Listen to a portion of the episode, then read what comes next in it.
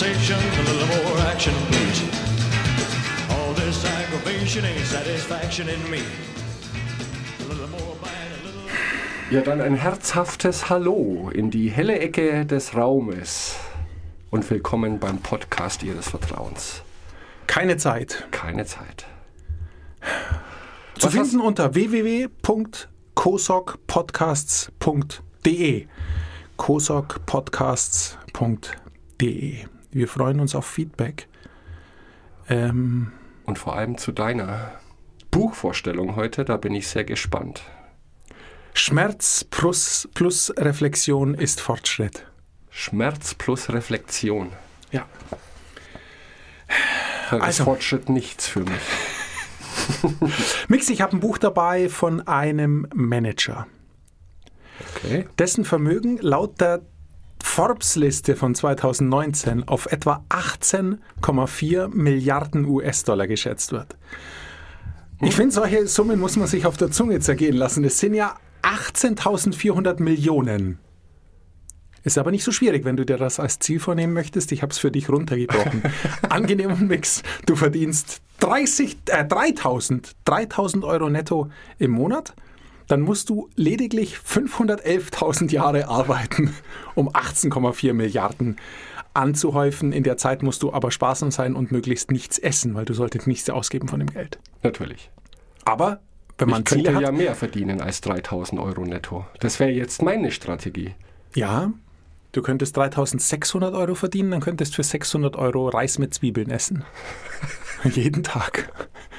Und Leitungswasser dazu trinken. Ähm, es ist ein sehr spezielles Buch. Ähm, es ist ein sehr spezielles Buch von einem sehr speziellen Mann. Ähm, und es ist wirklich Schmerz plus Reflexion ist Fortschritt, ist eine von den Formeln, die da drin stehen. Man sieht schon, es ist jemand, der die Sache sehr pragmatisch angeht, der die Sache recht roh angeht, dem aber einfach sein Erfolg recht gibt. Und sein Hauptmantra ist absolute Offenheit und Transparenz, die er von sich wie von allen anderen, mit denen er zu tun hat, erwartet. Also nur echte und rücksichtslos geäußerte Kritik ja, kann am Ende zu neuen und besseren Ideen führen. Davon ist er überzeugt. Ähm, er lässt seinen Mitarbeiterinnen und Mitarbeitern aus diesem Grund absolut nichts durchgehen und ist da einfach allen gegenüber brutal ehrlich, was er auch von anderen erwartet. Und er glaubt eben, darum kommt es nochmal auf diese Formel, dass der physische Schmerz, den man spürt, wenn man einen Fehler macht und darauf aufmerksam gemacht wird, die Grundlage dafür ist, also diesen Schmerz zu spüren, ist die Grundlage dafür, dass eine Verbesserung eintreten kann und der, der Fehler auf Dauer ähm, verhindert werden kann. Ähm, es geht um den Hedgefondsmanager Ray Dalio. Ray Dalio, ähm, er ist äh, 49 in Queens, New York geboren, hat unter anderem an der Harvard Business School studiert und mit, im Alter von 36 Jahren seinen Hedgefonds Bridgewater Associates gegründet, für den heute etwa 1500 Menschen arbeiten und ähm, Und unter großen Schmerzen arbeiten. also es ist relativ krass, weil ich ähm, in dem Buch und auch in so Begleitlektüre, die ich mir angeschaut habe, gefunden habe, dass es wirklich so ist, dass die Mitarbeiterinnen und Mitarbeiter, die er einstellt, unterschreiben so eine Art Kodex. Ganz habe ich es nicht verstanden, muss ich zugeben, weil ganz so transparent ist diese Sache der Öffentlichkeit gegenüber dann doch Ach, wieder doch nicht. wieder nicht. Ah, ja. ähm, aber es ist wohl in der Tat so, dass sich jeder verpflichtet, ähm, sich dieser absoluten Transparenz, und du wirst mir den Begriff gleich um die Ohren hauen, auszusetzen. Was für ihn bedeutet, dass er in allen Büros alle Gespräche mitschneidet und zum Teil auch mitfilmt. also man kann jetzt... Ähm, Ist das ein Moment, ist das ein nordkoreanischer es ist Hedgefondsmanager? unglaublich krass. Aber Also ich wer möchte für so jemanden arbeiten? jeder. Komischerweise will jeder für den arbeiten. Also das habe ich jetzt schon mal rausgefunden Okay. und rausgelesen. Und jeder ähm, erklärt sich in dem Vertrag, was in Europa gar nicht ging. Was ist sowas? nicht, Ist ja sittenwidrig. Aber jeder, der mit ihm einen Arbeitsvertrag unterschreibt, ähm, sozusagen er erklärt sich bereit, sich dem auszusetzen, weiß darüber Bescheid und weiß auch, dass es, dass er nur bei dieser Firma auf Dauer bestehen kann, wenn er genau sich an, und jetzt kommt's, die Prinzipien der Firma hält. Das Buch heißt Die Prinzipien des Erfolges. Ja, ja, super. Nicht schimpfen, die Prinzipien des Ja. Erfolges. Ich- Gleich schimpf ich. Okay, er gehört zu den erfolgreichsten Unternehmern Amerikas. Ja. Äh, Forbes-Liste Platz 50 der reichsten Menschen, ähm, New York Times-Liste der 100 einflussreichsten Menschen der Welt. Also so völlige Fantasie, Ding wie Steve Jobs, äh, Jeff Bezos, Elon Musk. Also da Ein Superheld. Fordert er sich ein bisschen. Und wenn er sagt, die Prinzipien des Erfolges, du schüttelst immer noch mit dem Kopf, ich kann dich kaum nur noch verschwommen sehen, dann ähm, finde ich, muss man zumindest mal hinhören. Ja und nein. Ähm, ich wusste nur, dass das Buch, das du heute vorstellst, die Prinzipien des Erfolgs heißt. Ich wusste nichts über den Autor und schon gar nicht über seine drakonischen Maßnahmen. Das lasse ich jetzt auch mal raus. Weil ich mir überlegt habe, Erfolg ist ein recht diffuser Begriff, finde ich. Denn um Prinzipien des Erfolgs zu definieren, muss ja meiner Meinung nach klar sein, was Erfolg bedeutet. Und ich bin mir da nicht so sicher, was Erfolg bedeutet. Das heißt, ich wäre äußerst skeptisch, wenn jemand sagt, wenn du meine Prinzipien befolgst, wirst du erfolgreich.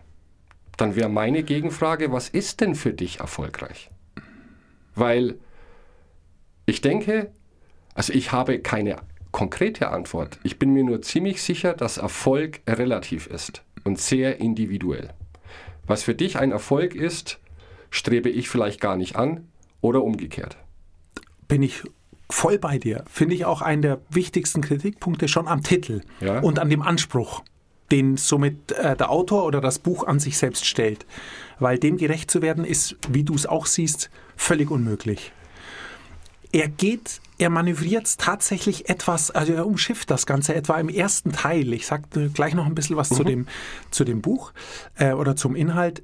Ähm, er umschifft diese Barriere etwas im ersten Teil, indem er genau das anspricht, dass es ihm darum geht, dass er einfach weiß, dass nach konventioneller nach konventioneller Bewertung er sehr erfolgreich ist. Er schreibt es auch immer so. Nach gängiger Bewertung ist er sehr erfolgreich. Möchte ich nicht widersprechen. Genau, das Ja. kann man unterschreiben und ich finde es Ja. eigentlich auch ganz okay. Also das kann man so sagen, wenn man einer der reichsten Menschen der Welt ist und äh, self-made vor allem, also kein Erbe, kein gar nichts.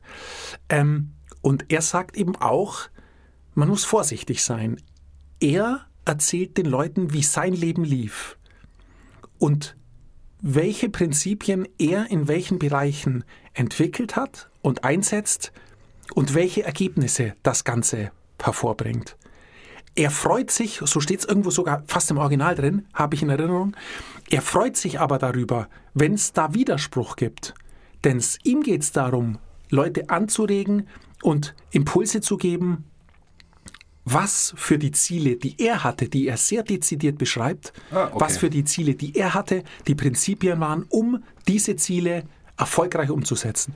Und dann sind wir eigentlich aus seiner Kritik ein klein wenig raus, Ja. ähm, weil er da wirklich auch sehr, und auch zu Recht, warum soll er sich das antun, da sehr offen damit umgeht und sagt, Leute, passt auf, ich erzähle euch meine Geschichte. Was ihr damit macht, ist mir egal. Ähm, er wird abgefeiert von ähm, äh, Tony Robbins, äh, über den gibt es eine Netflix-Dokumentation jetzt, I'm Not Your Guru, auch so ein ganz, ganz großer Ding. Michael Bloomberg feiert ihn ab, das Beste, was er je gelesen hat. Ähm, Bill Gates sagt, dass Ray Dalio ihm unschätzbare Weisheiten geschenkt hat, schon immer und sie sind große Freunde und in diesem Buch ist jetzt wirklich alles drin, was man machen kann. Also er wird echt ziemlich groß abgefeiert ähm, von Leuten und hat, hm, hat an sich und an das Buch, glaube ich, keinen äh, schullehrerhaften Anspruch oder so, sondern es ist tatsächlich auch von der Schreibart her eher prosaisch sogar. Okay. Ähm, und das gefällt mir gut. Also was ich äh, äh, kurz noch zum Buch direkt sagen, sagen möchte, es ist eingeteilt in drei Teile. Der erste Teil über mich, ich habe äh, es gerade vor mir liegen, dass ich nur ungefähr mal die Dimensionen weitergeben kann. Der erste Teil über mich oder woher ich komme, heißt er, ist ungefähr 150 Seiten stark. Und der Teil ist extrem persönlich und so ein Leben auf 150 Seiten ist kein Wort zu viel. Es ist extrem spannend. Es ist wirklich einfach extrem spannend, eine Autobiografie, in der einer die Hosen runterlässt, aber natürlich man schon merkt, die Grundtendenz geht sehr steil nach oben. Mhm. Da gibt es immer wieder Rückschläge, keine Frage. Da gibt es Gewissensentscheidungen, die richtig wehgetan haben mussten. Das liest man richtig raus, dass er das mit zitternder Hand schreibt, also ohne zu übertreiben. Es ist wirklich ein sehr äh, persönlicher guter Einblick und der macht den Einstieg in das Buch relativ leicht. Und man lernt einen Protagonisten kennen, den man dann irgendwie schätzt was super geschickt ist, weil er somit auf 150 Seiten eine Beziehung aufbaut und man ihm dann viele Sachen durchgehen lässt, die später kommen. Was natürlich so ist, weil man mag ihn dann irgendwie. Ja. Weil man kennt so, oh ja, scheiße, ja, ich war mit 20, ist mir auch das und das passiert. Also weißt, das sind so viele Dinge drin, die einfach passieren. Der hat auch Teller waschen müssen, jetzt ganz fies gesagt, um mal die ersten Kröten zu verdienen. Und ähm, sowas will ich jetzt nicht sagen, schweißt zusammen, aber ähm, hilft doch dann. Macht ihn menschlich auch. Genau, und eine Sympathie aufzubauen, was ja. ich äh, in dem Fall oder bei dem Buch richtig gut finde. Ähm, es ist, was ich angesprochen habe, in drei Teile eingeteilt. Woher ich komme, Teil 1 ungefähr 150 Seiten und dann geht's los, Teil 2 und Teil 3 sind einmal Prinzipien für das Leben. Da hat er unter anderem die Realität anerkennen und mit ihr arbeiten, radikal aufgeschlossen sein, verstehen, dass Menschen unterschiedlich verschachtelt sind und so weiter. Und was den größten Teil einnimmt, ist Prinzipien für die Arbeit. Ähm, Gibt es Oberkapitel, die richtige Kultur, die richtigen Menschen und ihre Maschine bauen und weiterentwickeln. Das ist natürlich sehr metaphorisch gemeint, aber er sagt, macht oft so Vergleiche. Man muss sich selbst ähm, sehen wie eine Maschine, die einen bestimmten Prozess ausübt und muss schauen, wo hakt dieser Prozess, ähm, wo kann ich ihn besser machen. Und man sieht gerade in dem letzten Teil Prinzipien für die Arbeit, ähm, das ganze Buch ist sehr prozessorientiert und handelsorientiert.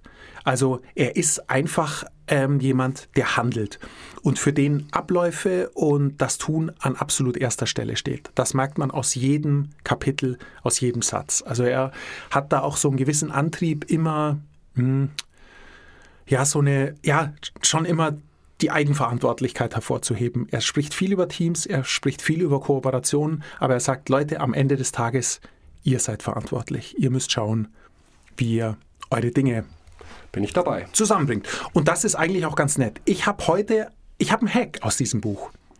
Da muss ich ein klein wenig was dazu sagen. Es ist, wir werden dieses Buch nicht in einer Sendung abfrühstücken können. Ich denke, wir könnten da zehn Sendungen drüber machen, nur dann wird es langweilig. Aber ich widme mich gleich mal dem ähm, Teilprinzipien für das Leben. Und ähm, da habe ich nämlich was aufgegriffen, was auch über das gesamte Buch für ihn entscheidend ist ähm, Transparenz ähm, und Offenheit. Und der zweite Teil heißt, die Realität anerkennen und mit ihr arbeiten. Klingt soweit erstmal nach keinem großen Mysterium. Genau. Tun wir das nicht alle? Hm, bedingt, weil okay. für ihn geht es weiter. Also ähm, der Dalio will oder wollte schon immer verstehen, wie die Realität um ihn funktioniert und wie man mit ihr umgeht.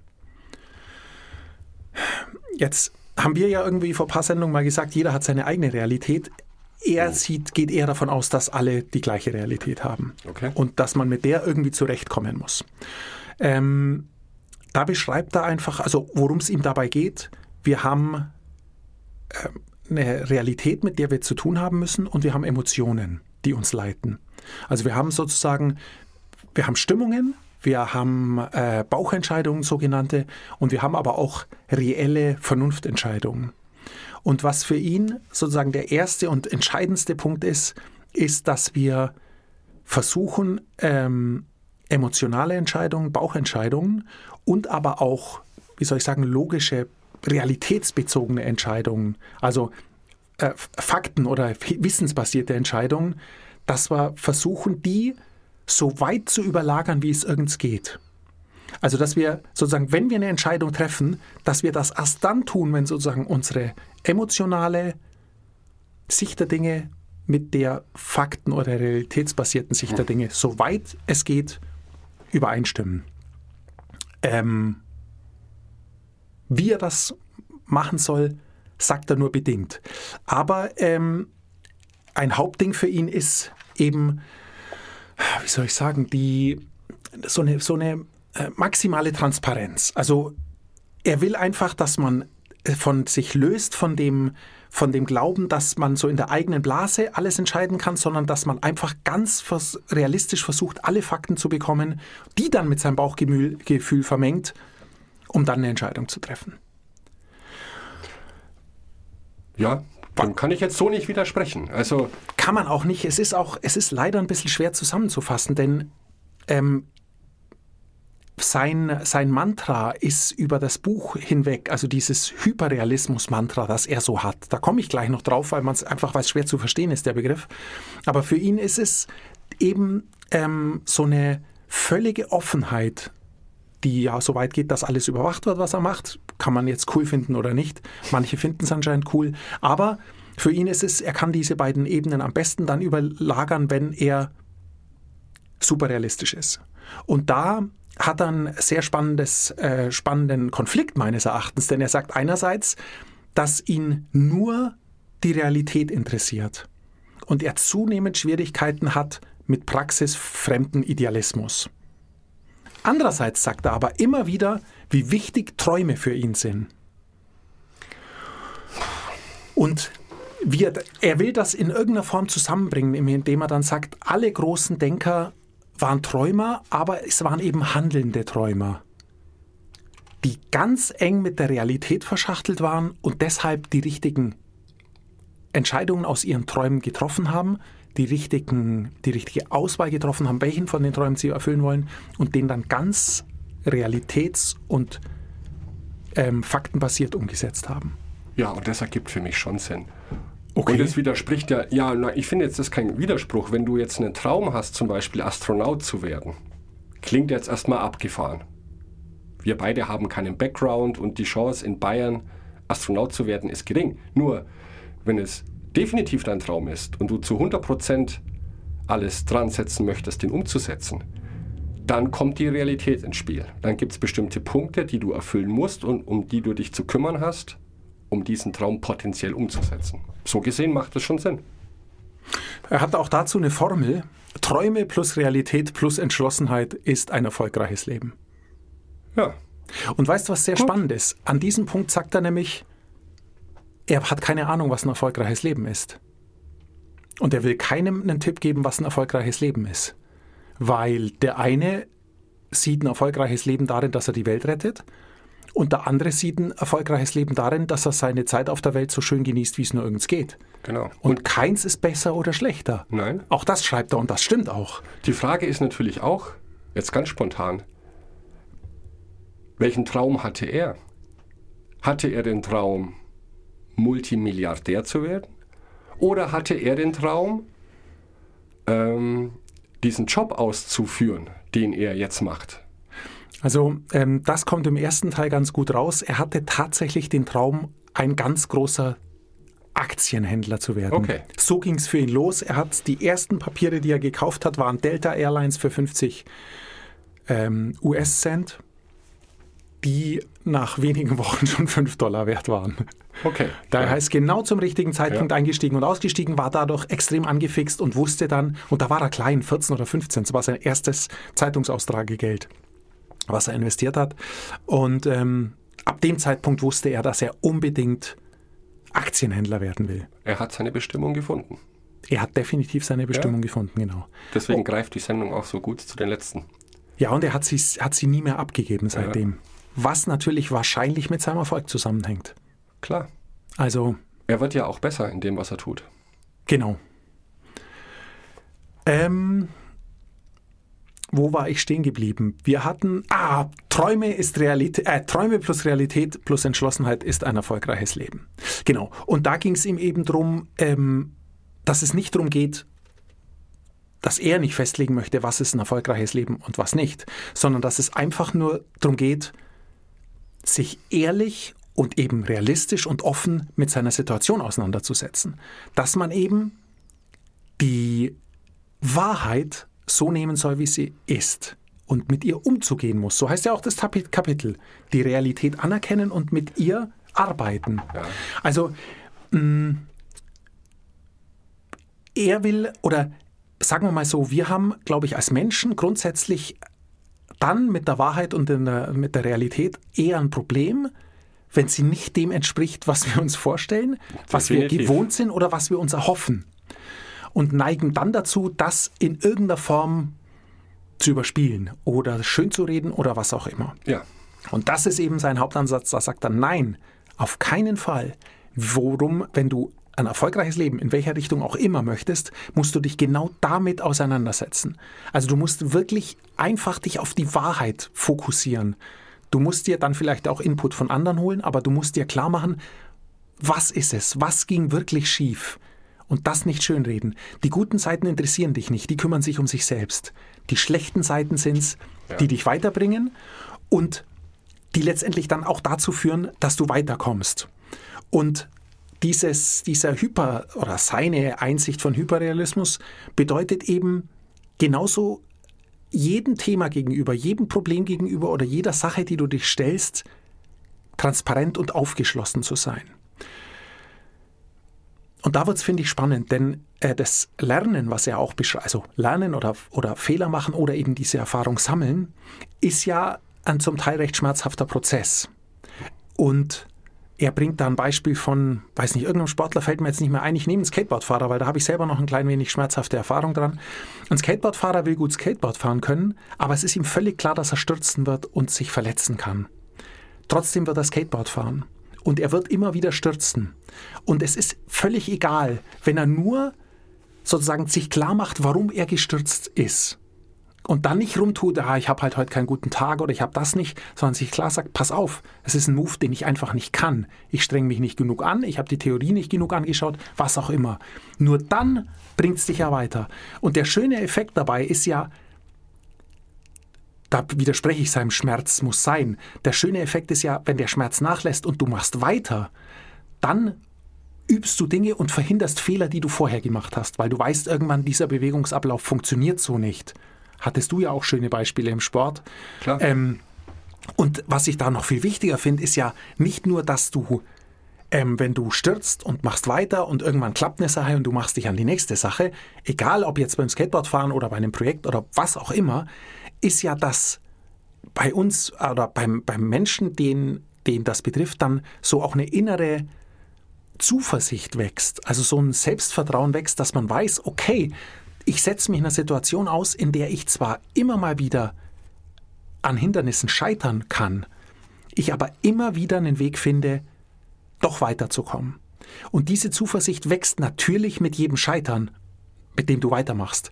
Und diese Zuversicht, glaube ich, ist so das, was das Ergebnis dann aus allem, also wenn wir jetzt mal sein, sein Hyperrealismus als, als äh, Floskel hernehmen, das ist es, dafür lohnt sich, finde ich, zu arbeiten. Also das war ähm, tatsächlich weniger versuchen, Probleme mit äh, abzutun mit, ja, nee, nächstes Mal wird es schon besser, sondern dass man echt nochmal auf die schmerzende Stelle drückt. Einmal noch. Aber dann ist es auch gut. Und dass man so versucht ja. zu wachsen und eben diese Zuversicht für sich selber zu kriegen. Ähm, Wenn man sie denn erkennt, die Schwachstelle, die man hat. Und ich glaube, bei so technischen Dingen wie du jetzt beschrieben hast, ein Skateboard-Move, könnte man sich aufnehmen und sich das anschauen. Ich glaube, ich bin da voll dabei, seine Aussage zu Hyperrealität, Transparenz, Offenheit. Nur, das meine ich jetzt negat nicht negativ, wenn ich es einschränke. Ich glaube, das fällt den allermeisten Menschen, und ich bin dabei, sehr, sehr schwer. Weil dazu gehört auch zu sagen, das, was jetzt passiert ist, lag an meinem Verhalten. Was ich getan habe oder was ich nicht getan habe. Und das kann, glaube ich, sehr schmerzhaft sein manchmal, wenn man erkennt, ich muss hier grundlegend ein Verhalten an mir ändern, damit es vorwärts geht. Und da tun wir uns alle, glaube ich, das ist jetzt kein Geheimnis, sehr schwer. Ich glaube, das ist das Schwierigste, was dann tatsächlich erfolgreiche Menschen von weniger erfolgreichen Menschen unterscheidet, ist auch auf Stolz manchmal zu verzichten. Das, glaube ich, kommt bei vielen von uns, kommt der Stolz definitiv in die Quere. Und auch diese Offenheit zu sagen, ich höre mir an, was andere Menschen zu sagen haben und tu das nicht ab, weil ich so überzeugt von mir bin, sondern hör da drauf. Und ab einer gewissen Quote muss da ja was dran sein, wenn so und so viel Prozent der Menschen sagen, das war jetzt Mist, weil. Mhm. Und das könnte, ja, ich glaube schon, dass das wehtun kann. Ich glaube sogar, dass es extrem wehtun kann. Ja. Und ich bin da voll bei dir. Denn was der Dalio in dem Buch schreibt, klingt in der Theorie richtig gut. Aber, und da komme ich eigentlich auch relativ schnell schon mit meinem Hack drauf, den ich dann an einem Beispiel mit dir gern diskutieren möchte. Genau was du gesagt hast, schreibt er. Es geht ihm darum, dass man eben zum Beispiel äh, Probleme, welcher Art auch immer, niemals toleriert, sondern sie immer analysiert und behandelt. Mhm. Ähm, das bedeutet eben, dass man selbst absolut offen Kritik äußert, Dinge anspricht, dass man aber natürlich auch für Feedback und Kritik von anderen absolut offen ist. Und das ist absolut logisch für mich. Aber es ist eben auch absolut schwer. Ja. Denn, Hand aufs Herz, jeder oder die meisten mögen gute Stimmung lieber als Krisenstimmung. Ja. Und gute Stimmung bedeutet hin und wieder halt auch bei Kleinigkeiten zu sagen, weißt was, Schwamm, Schwamm drüber. Ja? Aber, und auch das darf man nicht vergessen, auch Kleinigkeiten können für die Zukunft unangenehme Realitäten festlegen. Und genau darum geht es ihm, glaube ich dass dieses Einschleichen von Kleindingen, denn natürlich konditioniert man sich da drauf und das bin ich. Definitiv. Also ich bin, bei Kleinigkeiten tue ich nicht rum. Reg ja. dich nicht über Kleinigkeiten auf. Es ist für mich ein Spruch, den ich in meinem Privatleben sowieso anwende, da funktioniert er auch sehr gut. Im Geschäft aber auch und da hat er nichts verloren. Denn er hat schon recht. Stell dir vor, also es ist jetzt wirklich, es ist ein Phantasialand, aber stell dir mal vor, du wüsstest, du wüsstest, dass alle Kolleginnen und Kollegen, mit denen du zusammenarbeitest, immer absolut die Wahrheit sagen. Und immer absolut das sagen, was ihnen in der Situation zu dem, was du oder sie tust, durch den Kopf gehen. Mhm. Und du würdest das auch tun. Eigentlich wäre es perfekt. Es wäre eigentlich perfekt, weil du dann zwei Dinge weißt. Du weißt dann, wenn einer sagt, hey Mix, diese Sache lief, lief richtig gut. Dann weißt du, diese Sache lief richtig gut. Und der sagt es nicht, weil ihr weiß Gott was für ein ja, Verhältnis ja. miteinander habt. Und gleichzeitig würde er aber auch oder sie auch sagen, du Mix, pass auf, an diesem Punkt hast du dich völlig verrannt. Schau dir mal die letzten zwei Tage an, was hast du eigentlich gemacht? Es ist Bullshit, wo du jetzt bist. Fang ja. nochmal an.